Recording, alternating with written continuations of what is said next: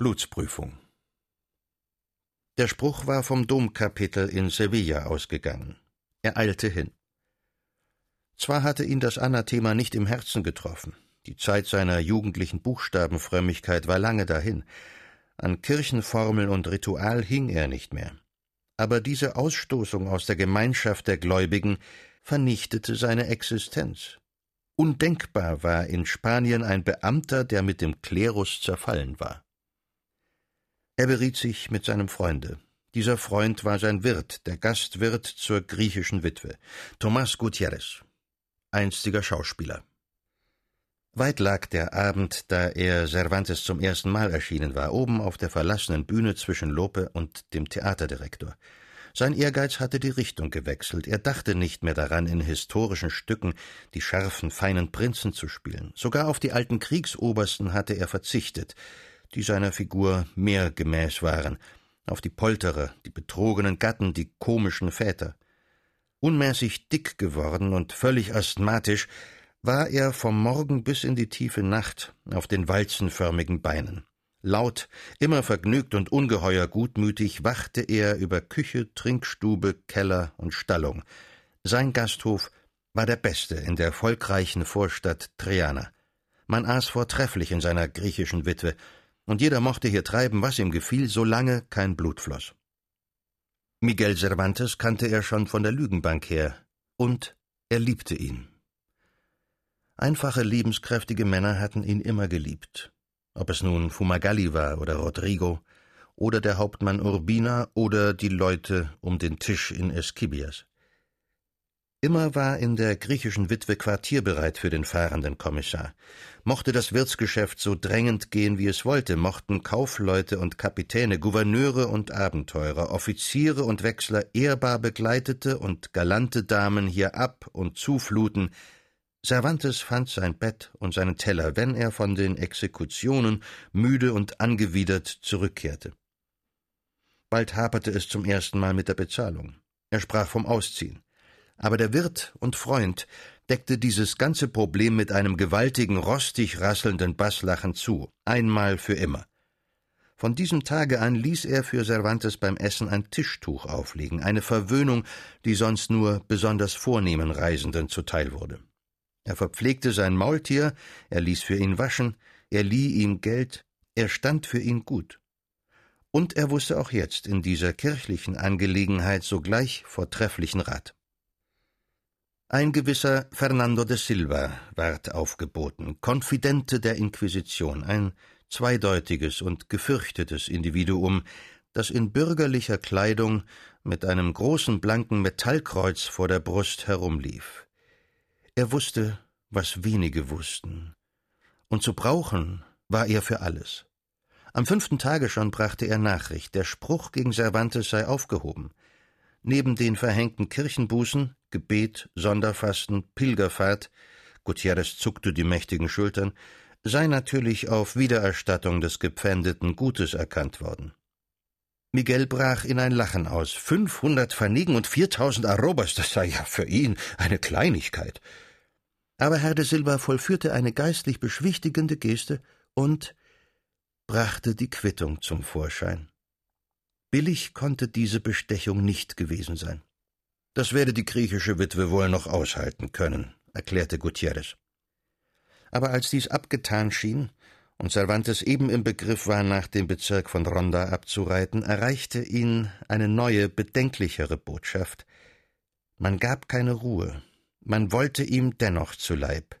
Er wurde zur Blutsprüfung vor die Reinheitskammer zitiert. Silva wird noch einmal bemüht. Er hob die Achseln. Hier sei er unvermögend. Aber auch ohne ihn werde es Herrn des Cervantes Saavedra sicherlich leicht fallen, nachzuweisen, dass er aus alter christlicher Familie stamme, in die seit vier Generationen kein maurisches oder Judenblut eingeflossen sei. Dieser Nachweis werde nun einmal im Spanischen Reich von Beamten gefordert. Und er empfahl sich mit schiefem Blick. Es war eine verdammte Schikane. Denn dieser Nachweis wurde keineswegs von jedem Beamten gefordert. Man hätte sonst keinen gefunden. War aber einmal der Zweifel erhoben und wurde nicht widerlegt, Dann freilich war es mit der Amtsfähigkeit aus. Selbstverständlich war die Idee von der Reinheit der Rasse gerade in Spanien absurd. Durcheinandergemengt war hier das Blut von Iberern, Basken und Kelten, von Phöniziern, Römern, Vandalen, von Juden und Goten, Arabern, Berbern. Das Ergebnis war ein herrliches Volk, das den Erdkreis bezwang. Selbstverständlich wussten auch viele, wie sehr alles Unsinn war. Die Juden zum Beispiel waren vertrieben, aber es gab kaum eine Grandenfamilie, durch deren Adern kein jüdisches Blut floss. Beim hohen Klerus war es dasselbe. Bischöfe schlichen sich nachts auf den Friedhof und gruben heimlich die Gebeine ihrer Vorfahren aus, die da nach jüdischem Ritus bestattet lagen. Selbstverständlich widersprach die Rassenidee auch dem hohen Sinn der katholischen Kirche, aber die herrschende These war nun einmal, dass die Reinheit des Blutes die Reinheit des Glaubens bedinge. Estatutos de limpieza, Reinheitsstatuten wurden erlassen, man setzte Prüfkammern ein und schickte Examinatoren im Lande herum, die Jahrhunderte weit rückwärts forschten. Das kostete alles viel Geld, und die Angezweifelten mussten es bezahlen. Da aber schließlich überhaupt kein Mensch mehr als unanfechtbar hätte gelten können, die Examinatoren nicht, die geistlichen Richter nicht, die Kardinäle nicht und das Königshaus nicht, so hatte man sich auf gewisse Spielregeln geeinigt. Wer von Vater und Mutterseite her Mitglieder der Inquisition in seiner Familie zählte, galt als rein. Und wer keine Fleischsteuer zahlte, galt auch als rein. Der hohe Adel nämlich zahlte sie nicht. Hierüber existierte ein Nachschlagewerk, eine dicke Liste, und wer nicht hochadelig war, der ließ es sich schweres Geld kosten, dennoch in die Liste hineinzukommen. Die Familien de Cervantes und de Cortinas wahrhaftig standen nicht in dem heilspendenden Katalog. Sie waren arm. Ihr Adelstitel wog keine Unze. Miguel würde darauf verwiesen sein, von den Reinheitsrichtern auf seine Kämpfe für den Glauben zu pochen, wieder einmal Lepanto herauszustreichen, seinen Handstumpf zu zeigen. Ungewiss, ob das half. Und es war ihm tödlich zuwider. Er schämte sich. Schwadronieren und sich demütigen in einem Atem und wofür? Um ein Amt zu behalten, das ihm gleichfalls verhasst war, dies Presser- und Schinderamt, hinter dessen Verwalter die Flüche herzogen wie Schwaden. Auf seinem Weg zu Gericht machte er Halt auf der Schiffsbrücke, die von Triana zur Altstadt hinüberführte. Weithin abwärts war der Guadalquivir mit Schiffen bedeckt, Barken, Feluken und fest verankerten Wohnbooten. Die großen Seeschiffe, die mit der Flut heraufkamen, lagen zur Linken beim Goldturm. Alles erschien heiter und glänzend im Sommermorgenlicht. Er aber sah es wie durch einen schmutzigen Schleier. Er hatte die größte Lust, seinen Amtsstab, den er des Ansehens wegen mitgenommen, überm Knie zu zerbrechen und die Stücke in das lehmgelbe Wasser zu werfen. Er ging aber weiter, verdrossenen Schritts über das jenseitige Ufergelände und am großen Gefängnis vorbei. Wie immer ging es hier munter her. Durch das weit offene Tor strömten Besucher ab und zu, sehr viel reglementierte Weiber darunter, kenntlich am kurzen Flanellmäntelchen mit der vorschriftsmäßigen Falte. An den großen Gittern standen Gefangene und unterhielten sich schreiend und lachend mit den Passanten. Es war ein ziemlich seltsamer Kerker. Und Cervantes ging sonst niemals vorüber, ohne sich aufzuhalten. Heute schlich er mit saurem Gesicht um den Block und erreichte durch arabisch verschlungene Gassen den erzbischöflichen Palast, wo ihn seine Richter erwarteten. In einem niedrigen, völlig unmöblierten Raum zu ebener Erde musste er lange warten. Durch das bauchig vergitterte Fenster sah man auf eine Seitenfront der Kathedrale hinaus und auf die himmelhohe Giralda, das gewaltige Minarett. Cervantes bog sich zur Seite, um hinaufschauen zu können. Oben hatten sie eine christliche Figur draufgesetzt, die in der Hand eine Fahne hielt. Aber was half's? Orientalisch blieb der großartige, elegante Bau, an dem jede Fläche durch Hufeisenfensterchen, gebrechliche Säulen, schleierndes Netzwerk so entzückend aufgeteilt war. Alles, was schön war an dieser Stadt, kam aus dem Orient. Mauren und Juden hatten nach Spanien das Beste gebracht das Schöne die einen und die andern Wissen und Weisheit. Angenehm müsste es sein, das den Blutsprüfern zu erzählen. statt mit Lepanto zu renommieren. Endlich ließ man ihn vor. In dem weiten und feierlichen Raum war der Tisch mit den drei Richtern ganz in den Schatten gerückt. Aber den Vorgeladenen traf voll das Licht aus zwei hohen Fenstern. Erstens irritierte ihn das, und sodann ergab es die Möglichkeit, seine angezweifelten Züge nach orientalischen Merkmalen zu durchforschen. Wie alle begann das Verhör, das anders als alle endigen sollte. Der Kapitular in der Mitte mit hysterischen Augen unter glänzend schwarzem, strähnigem Haar nahm seine Papiere zur Hand. Ich werde den Eröffnungsbeschluss übersetzen, bemerkte er in einem ordinären Kleinbürgerdialekt, da er Latein schwerlich verstanden wird. Latein geniert mich nicht, sagte Cervantes. Der Kapitular schenkte ihm einen Blick und begann, im Ton etwas höflicher, über Verfügung der zuständigen Behörden und unter Beachtung aller Regeln wird eine genaue Durchforschung der Abstammung angeordnet. Für den Proviant- und Steuerkommissar im königlichen Dienst Miguel de Cervantes Saavedra, Sohn des Rodrigo de Cervantes Saavedra und der Leonor de Cervantes Cortinas, ehelich geboren zu Alcalá de Henares, getaufter selbst in der Kirche Santa Maria la Mayor, am 9. Oktober 1547. Eine Bewegung entstand. Der Lesende unterbrach sich. Einer der beisitzenden Dominikaner, der zur Linken, war so heftig von seinen Aktenstücken in die Höhe gefahren, dass der Richtertisch ins Schüttern geriet. Ein gelbfahles, fettes Gesicht starrte den Examinanten an, mit aufgerissenen Augen, in Angst und Entsetzen. Nicht möglich, der Stinkende, rief Cervantes. Alles erstarrte bei dem beschimpfenden Wort.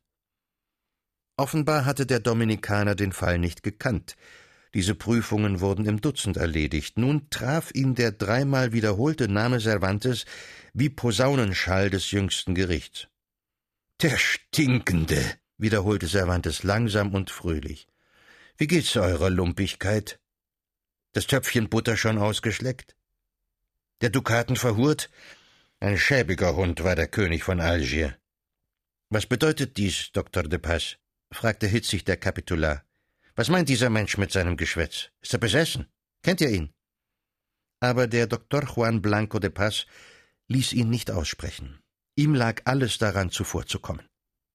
Denn wenn dieser Verdammte nochmals den Mund auftat, dann erzählte er von dem Schandstreich in Algier, von den sechzig ans Messer gelieferten Christen, und dann war alles aus, Karriere und Richteramt, dann saß er selbst im Inquisitionskerker für seinen Lebensrest. Scherze, hochwürdiger Herr, begann er quäkend vor Angst. Scherze wie unter Freunden gebräuchlich. Ein alter Spaß zwischen uns, das mit der Butter, denn der Herr ist mein Freund, in der Tat. Unzertrennlich sind wir gewesen in dem Bagni von Algier.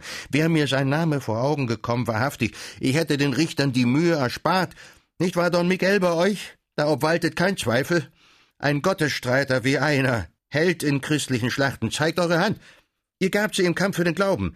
De Cervantes Saavedra, ihr Herren, das ist Bester alter, reiner, christlicher Adel, vor acht Jahrhunderten schon im Pyrenäengebirge bewährt. Ich zeuge persönlich. Ich bürge. Ich beantrage Niederschlagung, ehrenvolle Einstellung des Verfahrens. Würde das dem Feinde genügen? Angstvoll starrten die trüben Augen. Der Atem ging laut, sein ekler Geruch zog über den Tisch. Die beiden anderen Richter blickten mit zusammengezogenen Brauen auf den erregten Verteidiger. Hier war nicht alles im Lot, das sah jeder doch sein Zeugnis war zwingend. Und was lag schließlich auch an dem einen Prüfling unter zehntausend? Cervantes ließ sich Zeit. Es war eine genussreiche Minute. Stark wandelte die Versuchung ihn an, nicht klug zu sein, den Glücksfall nicht zu benutzen, sondern diesem Verräter, der sich im Richteramt spreizte, mit peitschenden Worten sein Teil zu verabreichen. Er bezwang sich. Er schwieg erhob nur seinen Amtsstab, zielte genau und stieß mit der vergoldeten Spitze den Stinkenden vor den Bauch. Es konnte zur Not als raue Liebkosung gelten. Aber eigentlich war es, als hätte er ihm geradewegs in das feige Gesicht gespien. Ohne ein Wort, ohne jemand zu grüßen, verließ er den Saal. Gutierrez daheim war voller Entzücken. Nicht satt hören konnte er sich an der guten Geschichte. Mit dem Stock vor den Bauch, nicht übel, mein Miguel. Er holte aus dem Keller seinen feurigsten Aletto. Aber als sie bei der dritten Flasche waren, wurde Cervantes einsilbig. Du hättest nicht etwas Schreibpapier, Thomas? Irgendein Heft? Gutierrez brachte ein Ausgabenbuch vom Vorjahr herbei, abgegriffen und ziemlich fleckig. Die Rückseite der Blätter war unbeschrieben. Cervantes stieg etwas unsicher die Treppen zu seiner Kammer hinauf. Er schloss sich ein. Er blieb unsichtbar. Am Abend überreichte er Gutierrez sein Werk. Lies es nur gleich, dich geht es auch an. Mich? Im gepflasterten Höfchen draußen war es noch hell. Gutierrez setzte die Brille auf. Nicht lange, so hörten seine Gäste ihn unmäßig lachen. Die Tränen liefen ihm herunter vor lauter Vergnügen. Mit ausgebreiteten Armen kam er auf Cervantes zu, als er zu Ende war. Mein Miguel, was für ein Meisterstück, so etwas von Witz, von gespitzter Satire, wenn da nicht die Haut brennt und alles natürlich und fein, gar nicht rüpelhaft, alles nur Geist. Das hätte mir unter die Finger kommen sollen, als ich noch Schauspieler war. Den Schlaukopf Chanfaya, den hätte ich wohl spielen mögen. Du sollst ihn spielen. Nicht dein Ernst. Ich? Heute? Als Gastwirt. Mit dieser Figur. Was weiter? Ein dicker Schlaukopf. Umso besser zu leiden. Es gab auch wirklich gar keine Schwierigkeit. Der Direktor, der eben im Corral del Rey ein Gastspiel absolvierte, war entzückt. Der satirische Sinn und die komische Wirkung des kleinen Werks sprangen sofort in die Augen. Und Gutierrez, einst als Komödiant populär, jetzt als Wirt, bedeutete eine Anziehung mehr. Und die Zensur? fragte Cervantes gewissenhaft, sie wird euch nicht kratzen? Braucht ihr nicht vorgelegt zu werden, Don Miguel. Zwischenspiele bekümmern Sie nicht, solange ihr es nicht drucken lasst. Langer Aufschub war nicht vonnöten. El Retablo de las Maravillas war mit zwei Proben einstudiert. Am Montag war es niedergeschrieben worden, am Freitag, dem 12. August, sollte die Aufführung sein. Es war ein strahlend heißer Tag. Über den ganzen Spielhof war hoch oben ein Sonnendach aus Segeltuch ausgespannt. Eine Neuerung, die aber heftig kritisiert wurde, denn sie machte eigentlich den Aufenthalt nur noch dumpfer. Die Vorstellung begann jetzt im Sommer um vier. Ausnahmsweise spielte man einmal kein Stück von Lope, sondern aus lokalpatriotischen Gründen eines von Juan de la Cueva, der ein Sohn der Stadt war. Seit Jahren lief er den Direktoren das Haus ein, beklagte sich über Neid, Missgunst, schnöde Zurücksetzung, hatte sogar die Behörden mobil gemacht. An einem Logenfenster über der Frauengalerie zeigte man ihn sich, einen gelbgesichtigen Herrn mit bitteren Zügen, der sich schon jetzt bei Beginn unablässig den Schweiß abwischte. Sein Tod des Ajax hatte vier Akte statt der üblichen drei. Auf diese Neuerung war er stolz. Aber leider beherrschte Quaver sein Handwerk nicht. Anstelle kräftiger Handlung gab es lange Berichte, statt des Zusammenpralls der Gefühle pathetische Deklamation. Das Publikum langweilte sich tödlich. Einzelne Pfiffe ertönten, aber für energische Kundgebungen war es glücklicherweise zu heiß. Die Zwischenspiele nach den ersten zwei Akten waren witzlose Rüpelszenen, die auch keinem Spaß machten. Der dritte Akt bestand überhaupt nur aus wirren Ergüssen. Die Leute stöhnten. Scharf roch es nach Schweiß. Cervantes hielt sich im Haufen nahe der Bühne. Niemand wusste von seiner Autorschaft. Die Anschlagzettel am Eingang erwähnten sein Stückchen gar nicht. Nur Gutierrez Neuauftreten war am unteren Rande vermerkt. Manche waren seinetwegen gekommen. Als er sich nun auf der Szene zeigte, im roten, geflickten Gewand eines fahrenden Hans Wursts, brach gleich Klatschen und Rufen los. Er schmunzelte geruhsam. Sein Rock war ihm vorne durch den ungeheuren Bauch viel zu kurz, und er wirkte wie eine schwangere Frau. Mit dem Lärm einer Schmiede brach seine Stimme aus dem gewaltigen Leib. Es war die Geschichte von dem Schmierendirektor, der eben mit seiner Frau und einem buckeligen Musikanten im Städtchen ankommt, ohne Truppe, ohne Kostüme, ohne Kulissen, und der sich vornimmt, sein Publikum trotzdem zu schröpfen. Er hält sich an die Honoratioren. Er kennt ihre Rassennarrheit, ihre manische, panische Angst um das reine Blut. Er verspricht ihnen eine Vorstellung voll der rarsten Wunder. Allerdings werde nur der seine Freude daran haben, der wirklich ganz rassenrein ist. Maurenabkömmlinge, Judenstämmlinge, die sehen nichts. und nachdem er vorausbezahlt worden, schlägt Direktor Chanfaya sein Zaubertheater auf. Schnell ist das geschehen, nichts trennt das Nichts seiner Bühne vom auserlesenen Publikum. Der Bürgermeister ist selber zugegen. Gemeinderat Juan Castrado sodann, der aussieht so, wie er heißt. Benito Kohlkopf, der Stadtrichter. Drei Finger hoch Altchristenfett auf den Rippen. Herr Strohkorb, der Ratsschreiber.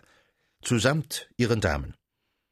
Und er zeigt ihnen, was noch keiner erschaut hat, weist ihnen seine Wunder auf einem leeren, kahlen, nackten Brett. Gehorsam sehen sie alles, denn sähen sie nichts, so wäre ihr Stammbaum verdächtig. Mit anpreisendem Bass, unter gutmütig frechem Spiel seiner breiten Züge, führt ihnen Gutierrez zuerst den biblischen Simson vor, wie er halbnackt und riesenstark die Säulen des Tempels einreißen will. Großartig, ruft der Herr Strohkorb. Ich sehe tatsächlich den Simson, als wäre mein christlicher Großvater. Ich muss doch wahrhaftig ein ganz feiner Altchrist sein. Aufgepasst!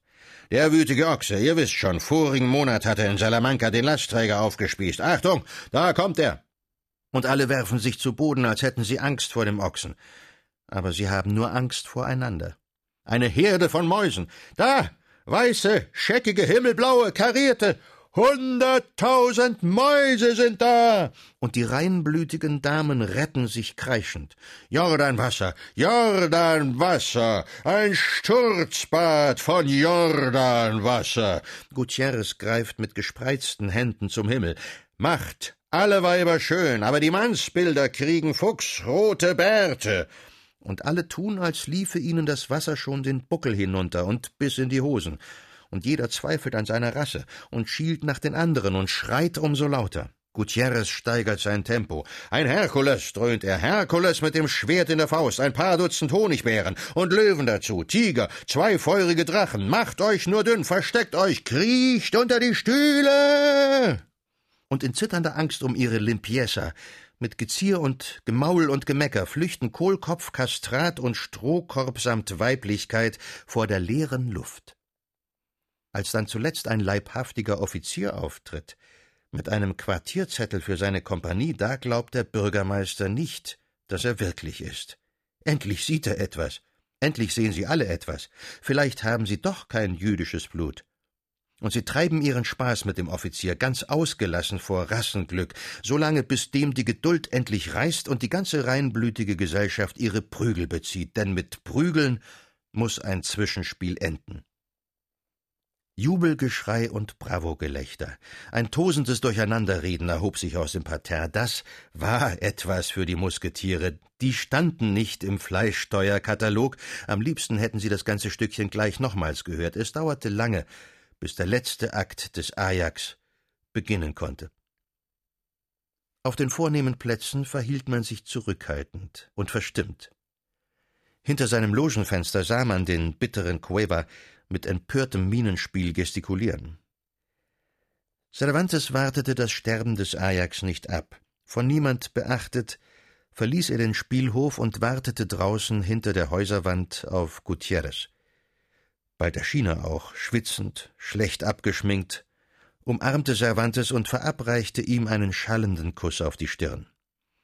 Dann zogen sie Arm in Arm durch die abendlich volkreichen Gassen und über die Brücke nach Haus, Sie waren in strahlender Laune, fast wie berauscht, und sie sangen Limpieza, Limpieza, Gran Burrada y Torpeza. Es war ein schlichtes Liedchen, soeben erfunden, und sein Text bedeutete ungefähr Rassenrein, Rassenrein, will heut jeder Esel sein. Sie sangen es viele Male. Aber als sie in der griechischen Witwe anlangten, empfing sie in der Schankstube laute Aufregung. Ein Reeder aus Lissabon war da, und hatte Nachricht von der großen Armada gebracht. Sie war unter ihrem reinrassigen, nur leider nicht seefesten Admiral entsetzlich zugrunde gegangen.